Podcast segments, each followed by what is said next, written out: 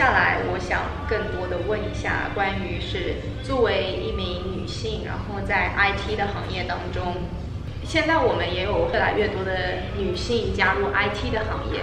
但总体上来说，相较于男生来说，我之前看到一个数据是，二零一三年的 census 在女在新西兰，还应该是百分之二十三的啊女性在 IT，然后其余的都是男生。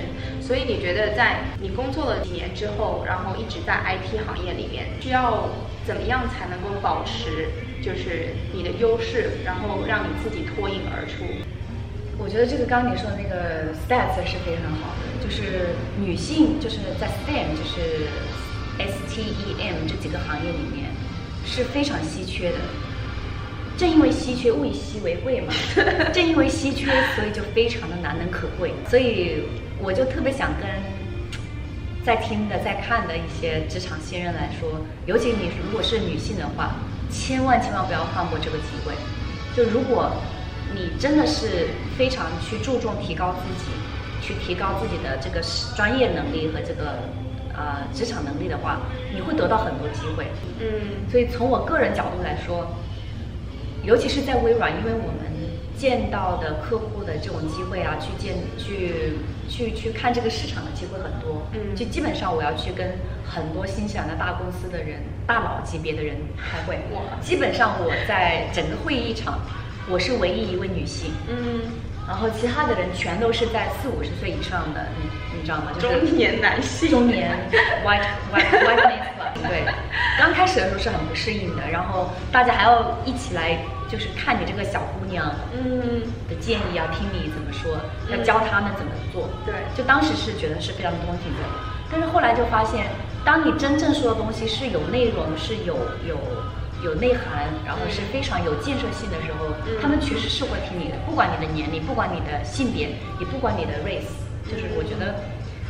这些东西你都可以，只是一个 tag，你可以抛开不看。其实最最主要的还是要 focus on yourself，就是提高自己的这个专业专业实力实力水平。对。嗯，OK，对于对于女性来说，我觉得就是这个市场上机会很多，就是千万不要放弃。就像我之前有很多我的那些嗯大学的时候的朋友，嗯他们就是学到一半儿发现很无聊，没有机会，然后就转行了，放弃了。我觉得这是很可惜的，因为。从这个 salary，从这个 practical 角度来说，其实 IT 的赚钱的这个能力，还吸金吸金能力要比很多其他行业要多很多。比如说那种传传统的行业啊什么的，其实你要转行去 marketing 可以的，就是 marketing 比较容易上手嘛。但是它跟 IT 相比来说，确实是没有 IT 这个这个硬技能那么多。就 marketing 很多是软实力的，对对，也要看你这个 networking。但它的这个，当然你做到一定程度的时候，你还是可以赚到很多钱。但是做作为 IT 来说，它这个就是实打实的，而且是一个很新的行业。嗯你的这个 salary 啊，尤其是女性，如果你能够有自己的一些专业方向的话，就很很容易升迁。那在这个过程中，你刚刚提到说，你需要有真正的那种有实力在技术方面。对你是如何从一开始学校里面并没有说是一个，呃，从 technical 出身，不是 computer science，不是 engineering，是一个在 business school 的 information systems，然后到后面做到这么技术性的岗位，你在这个过程中是怎么保持这种越来越技术的呢？这个就是一定要自己清楚你的这个你的 passion 在哪里，你你的想要去的方向在哪里，就不断的去往那个方向去磨，去去练，然后去提高自己。当时我就是清楚的知道自己不是非常就是技术的背景出来的。跟我们那些很多从 computer science 大呃就是 engineering 这种 double double control 这种嗯。这种技术背景出来的人比，相比我的其实是缺了很多这种系统性的对。这种专业知识的。对，所以我一直明白自己这个短板，嗯。所以我也会跟老板呀或者是跟同事啊 clearly communicate，就是我说我不懂，你能不能教我？嗯然后我自己也会非常的就是有专业有方向的去学习，选择一些那些我想要学的东西，嗯去稳稳能为那个大方向去呃提高的那些专业那那个那个证书去去考试啊什么的。OK 所以会利用很多的这种当时进入职场的时候，利用很多自己的那种业余时间去学习呃去做 exam 呢，去考这个专业证书。哦所以这个是有一种有意而为之的一种行为。OK，所以你当时就呃课业余时间就保持基本上学习很多呃更加技术方面的东西。OK，业余是一个方面，在工作场合也是。你工作如果是做的非技术相关系呃相关的东西的话，那你在业余学到的东西就没有办法去去 apply，所以工作是为主，然后业余学的东西是为辅，然后两个都要有。职场前几年去投入很多的精力在专业方面是很有帮助的，对于你后来后来的一些职场的升迁是很有帮助的。嗯，OK。那你刚刚提到说你之前也考很多证书，是关于 Microsoft 的一些证书吗？对，当时我考的基本上都是微软的证书。当时我没有觉得我会在微软工作哈，那时候没有完全没有想象到哇，我居然有一天能够在这么大的公司、这么好的公司工作。基本上、嗯那个感觉对我来说是一个非常遥远的一个梦。嗯当时只觉得就是因为对市场有一定的了解嘛，嗯会去去做做搜索呀，去做研究啊，你会你会去跟别人沟通啊。其实，在新西兰这个市场来说，百分之八九十都是微软的市场，其实。哦，对，所以微软，你如果懂微软的话，你就基本上是能够从一个公司跳到一个公司是没有问题的。嗯，对所以微软是做一个非常受欢迎的一个平台，我工作方面也基本上用的是微软，所以就是非常逻辑上来说，就我去学了微软微软的很多其他的那个证书。对，然后当时学了那么多证书，可能后面就慢慢给你铺平了去微软的道路。可能是对，对，呃，一开始也没有完全说，自己也没有想法说啊、想要去微软，然后后面机会就出现了。因为之前的话，我觉得就是 Myra 在之前做了足够多的努力，然后一步一步就对，就有更多的机会。对，所以说你今天所付出的努力，你也不知道这个 God 会 take you where, take you 嗯 somewhere, you know, you never know。嗯，对对，然后就是要保持努力。对那另外一个问题呢，就是对于有些职场新人来说，可能考证书，但是你的实际当实际工作当中并完全并不会运用到它。对那在这种情况下，需要怎么去正确的去对待这个考证书和工作这样一个 balance 的东西？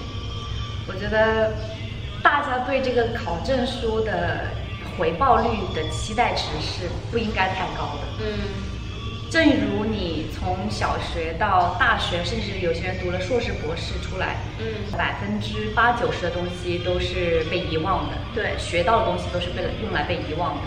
就你真正能够用到生活中或者是工作中的东西，就很少、很少、很少了。所以大家觉得，如果考证书又用不上的话，首首先你要先要明白你为什么要去考那个证书。嗯如果你觉得考证书完全是因为你喜欢它，然后你觉得以后可能会有用，也不一定会有用，但你就是想要去考，那么你就去考，对吧？但是你如果就是抱着这个想法，就是说我考这个证书，我一定要用到它，以后我一定要在工作场合用到它，这样的这样的这样的想法的话，就很有可能你会失望，因为证书只是一个敲门砖而已，就是它只是放在你的 CV 上、LinkedIn 上面就好看一点点。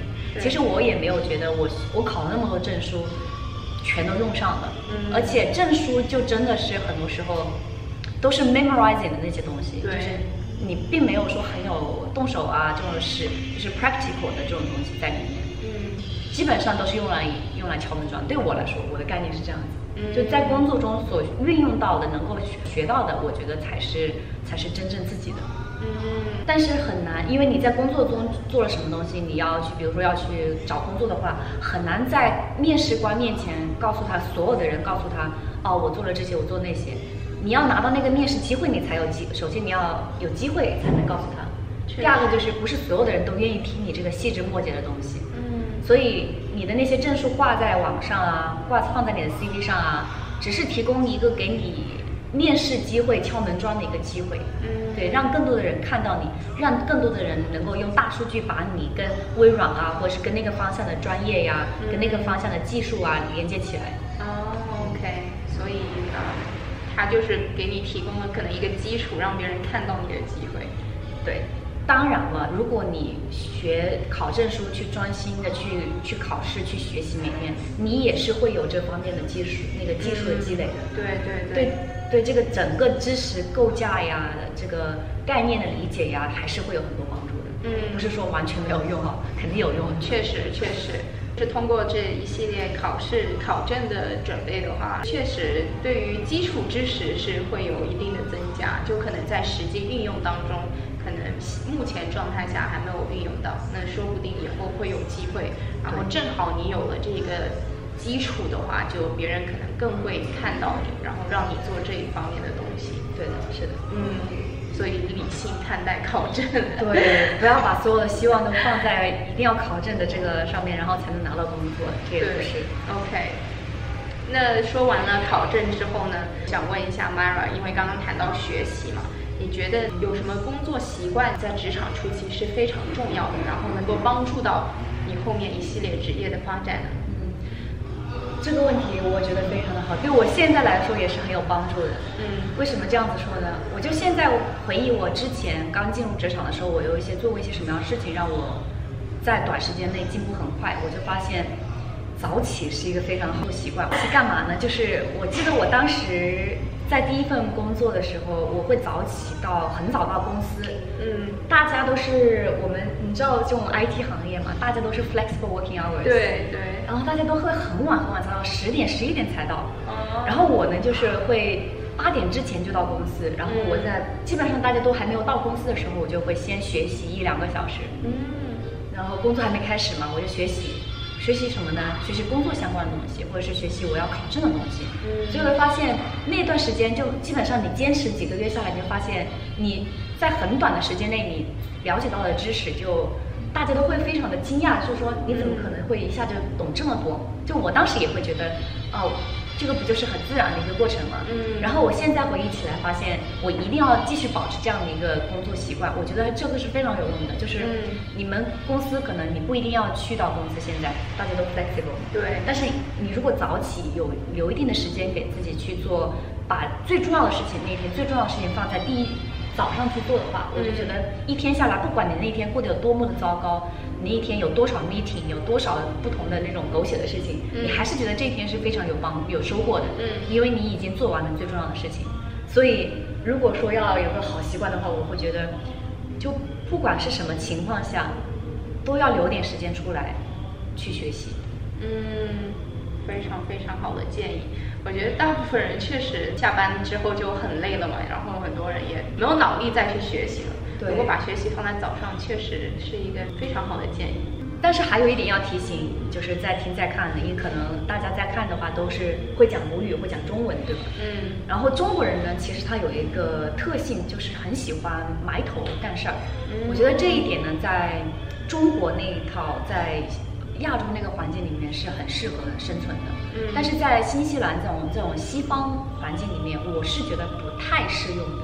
嗯就你不能就一直埋头苦干。嗯因为以前大家在呃，在中国大家就觉得你埋头苦干，你就要很努力、很谦虚，然后直到被大家被老板呃赏识所发现，伯仲相马嘛，对吧？嗯但是在西方国家呢，你如果埋头干，大家会觉得哦，你就是不想去争取，你就是想要那样子。在西方国家，他的一个态度就是你要 speak up，你要 stand out，你要 speak up for yourself，、嗯就是你要尽量去为自己去争取你要所想要得到的东得要得到的机会。嗯所以非常重要的就是你学习是一方面，但是你一定要去多会跟会要去要想去跟同事多沟通啊，跟老板多沟通啊，一定要会就是会 social 会 networking。嗯，我觉得这点是非常重要的。对，说到嗯 social networking 的话，接下来就是我想问的一个问题，就是可能很多国际生他找到了工作之后，然后开始进入公司工作，如何融入一个 Kiwi 就是同事的社交圈，对如何跟同事更好的社交，我觉得最最主要的一点就是你要 be open, be confident。对，就是看也要看这个方向嘛。首先，首先我们不说你这个专业技能，这个专业技能是 core，就是你自己要会做这个事情，这是 core。嗯然后大家会觉得，因为大家看你呢，从这个 employee 的 employee 的角度来说，你这个人他能不能为他产生效益？你这个能能不能用？能用的原因就是你你你会干活，对不对？这个首先你要会干活。嗯你活干好了之后，之外的东西都是锦上添花的。嗯比如说啊，你还会跟同事打交道，会开个玩笑，会逗大家乐，啊，给大家带来欢乐，或者是能够非常有很好的那种情绪调节能力，能够让大家的情绪得到一个安抚啊，这些其他的这种辅助东西都是锦上添花。嗯所以你想要问，如果怎么样去跟同事沟通的话，我觉得就是 be be genuine, be open，就是 be helpful。嗯对嗯，OK。有些人会发现，哦，我好像就是同事在聊的话题，我都不是很了解啊。比如说 TV 他们非常感兴趣的 rugby 啊，然后或者说同事经常聊的那些什么红酒啊、高尔夫啊，那这一些可能是很多 PV 他们日常生活中比较常见的一个话题。那可能对于国际生来说的话，他之前可能对于这些方面没有很多的一个背景知识，然后发现哦。当当时同事在聊的时候，我不知道他们在说什么。然后在这种情况下，你觉得，呃，有什么经验分享吗？对，我觉得我在工作场合好像也看到蛮多这样的例子的。嗯就是从我自己角度来说，我也是刚开始听我同事说话听不太懂，嗯。但是我会去很虚心的去问他们，嗯。然后我不会怕丢面子啊什么的，嗯。当时我会因为说英语不懂嘛，然后嗯。会说错很多东西，对。大家会笑话你，其实这些都没有关系，你自己想想，其实也我也会笑我自己，就是欢乐嘛，大家一起笑一起欢乐，我觉得是一个很好的事情，嗯。所以最最主要就是如果。呃，你听不太懂的话，你就虚心的问，问他们没有关系，他们不会，就可能会笑笑你啊，没有关系啊，大家就笑一下就好了呀，对吧？嗯然后多交一些本地朋友，就是跟跟融入，尽量让自己融入这个圈子里面，就多跟他们在课就业余之外的时间去去交朋友，去沟通，不是说一定要跟同事做朋友哈。有些人他喜欢公事公，私事私，嗯就分得很开。嗯但我不知我不知道你们公司是一个什么样的文化，也不知道你是一个什么样的一个态度，所以尽量就是要跟本地人做朋友。对你跟他们做朋友之后，你在这种业余时间啊，就是生活中这种状态里面去学到的东西，就是他们平常工作中也会去聊到的东西。嗯对，就这个就是你不能就是生活在一个自己的一个一个 China China bubble，嗯就我们喜欢把这个人叫做 Fob 嘛，Fresh of the boat。对我自己我自己也会自自自称为 Fob，但是大家都开开心心就好了呀，对吧？嗯但是如果你真是那种真正意义上的 Fob 的话，其实是大家会不会乐意去跟你沟通的，因为你说什么都听不懂，就是你像个傻子一样站在那里，就挺有就就就就会被感觉是被被 isolate 被孤立了。嗯，OK，所以还是要多，就是越不会的话，还是要越尝试去听、去了解这方面的知识，这样的话，可能就会自己懂得也会越来越多。对，这是一个是对，这是一个积累过程。嗯就像我现在，他们很聊会聊很多这种，呃，也会聊很多这种 Kiwi 啊，或者是因为新西兰其实有很多来呃从 UK UK 就是英格兰那边来的人，嗯对他们那个世界我还没有去过伦敦那边嘛，我还没有去过那边，嗯所以他们聊的那些东西我还是不懂。嗯但是我会就是非常乐非常乐意的去听他们说话，嗯就你在听的过程中，你会 pick up a lot of things。嗯，对你 pick up，然后你再不懂你就去问，嗯实在不好问那个场合你这个插不上话的时候，你就自己去搜就好了。对，嗯其实你只要自己乐意学，就是没有什么东西是不懂的。嗯，对，保持学习的状态，对就是这一方面也是可以学习的，关于 social 方面的 topic。对，谢谢 Myra 的建议。接下来想问一下的话，就是在 social 方面或者在与同事相处方面来说，那新西兰其实是一个非常友好的工作环境，就大家都很 nice。那有没有遇到情况说你的同事是非常的 tough？然后有没有说有些同事可能会不太尊重你，然后可能在会议当中就没有耐心听你说？有没有遇到过这样的情况？然后有的话，你会觉得应该去如何的去面对这种情况？这个是这个问题，不知道大家还有没有遇到过啊？如果你现在没有遇到过的话，你可能以后也会遇到。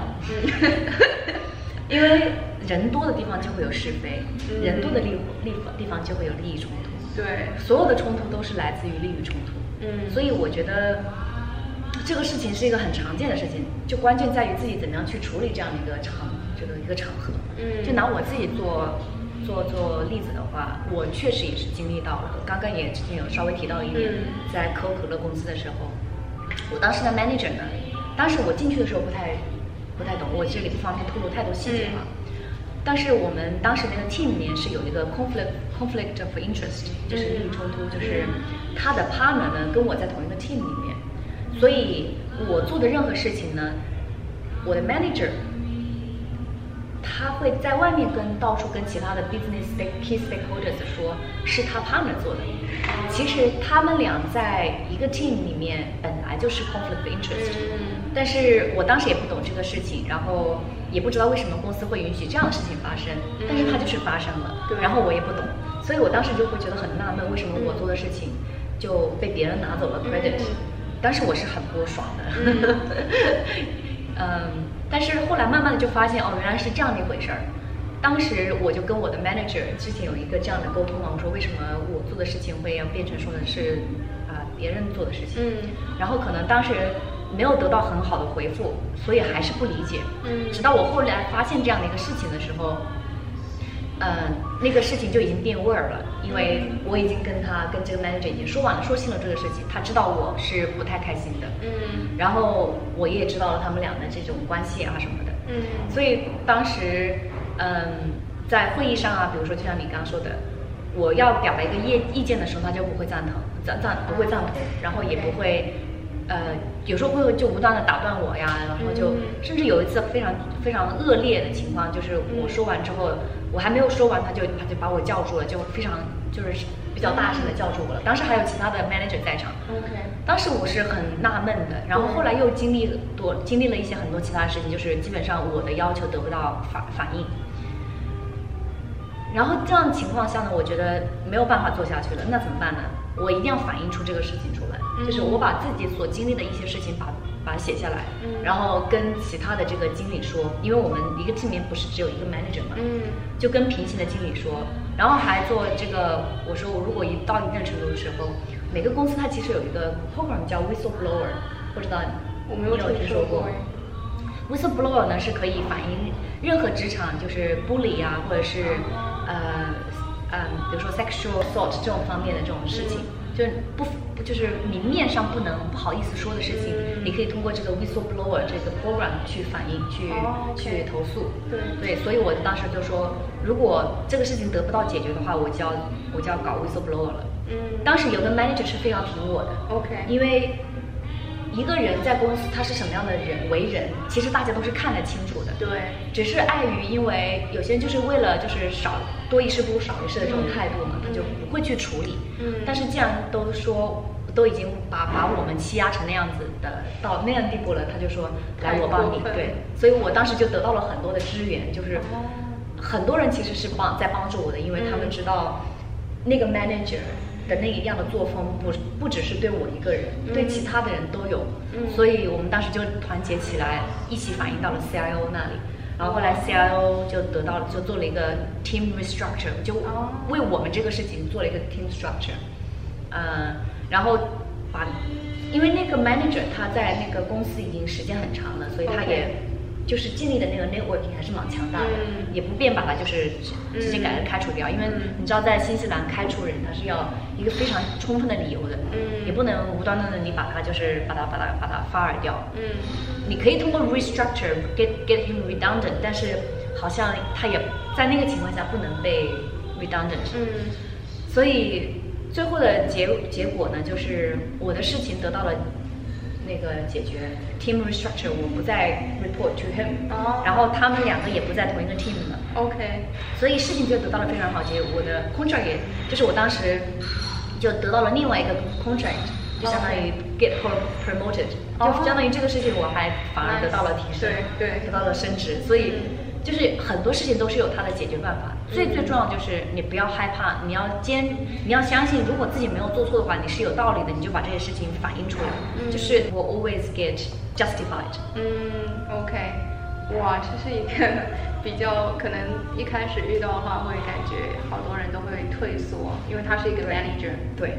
然后你当时嗯是怎么有勇气把它反映到另外一个 manager 当中呢？可能因为你可你不知道他们的背景啊、关系啊，万一那个 manager 跟你之前的 manager 关系比较好，然后你这样反映上去的话，这个问题非常的好。我当时其实也有另外一个朋友也遇到过很多类似的这种职场不利这种情况，嗯，然后他们就退缩了，他们就。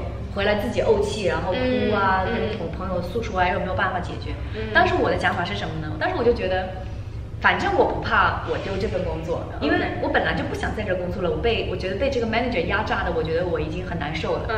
然后我自对自己的这种这种能力啊是很有清晰认识的，就是我的这个这个水平，我的这个 technical skills，在很多其他公司都是会受欢欢迎的。嗯。然后我就不害怕。我就觉得丢不丢这份工作无所谓，所以我就非常有勇气，我就要挑战你。对对对，对 我就要觉得我受到欺负了，我是不能不能白白被受欺负的。OK，所以有实力的话就不用害怕了。对你就要对自己有一个清晰认识，你就觉得反正是一份工作嘛，对吧？就并不是说你就一定要在一棵树上吊死了，你这份工作得不到的话，你就换另一份另另外一份工作就好了呀，对吧？嗯，对。所以在呃职场中遇到不公平待遇的时候，还是要及时的呃站出来，要不然你忍忍气吞声的话，可能那个 manager 觉得你好欺负，然后以后就越来越欺负你。然后其实这确实是在职场中，确实也是会遇到的。所以可能在职场啊中的新人来说的话，目前没有遇到，但是以后遇到的话就。啊，不要退缩，你有自己的权利的话，还是要去争取，争取，不要被不要被欺负，对，对，要要自信，对对对。OK，那接下来的话，最后一个问题想问一下 Myra 的就是，综合你几年下来的职场经历，你对刚刚进入职场当中的自己会说什么？就是你刚刚第一份工作，刚进入职场，会对他说什么？嗯对刚进入职场的我来说吗？嗯，我觉得我刚进入职场的时候的这种，就是那种心态，我觉得是非常好的。就很多人可能也会有那种心态，就是我就是想要学习，就那种一定要保持那种好学的心态，然后 be brave，就是 be creative，be curious。嗯。永永保这种就是学习的这种心态，我觉得这个是很重要几个方面。就综合我之前这种经历来说，嗯，就我之前也是这样做的，到现在来说我就不会后悔。我我觉得我没有后悔，我之前走过的一些这样的路，就是保持学习的姿态，be be open, be brave，对，be be curious，对，OK，好的，谢谢 Myra 的分享。我觉得 Myra 分享了很多很多。就是我们在职场初期都会遇到的一些问题啊，然后解决方式，以及如何更好的有拥有一些职场的习惯，为未来做准备。然后非常感谢 Myra 的分享，然后谢谢大家，谢谢大家，希望观众朋友们能够喜欢这一期节目。我们下期再见，拜拜，拜拜，谢谢 William，拜拜。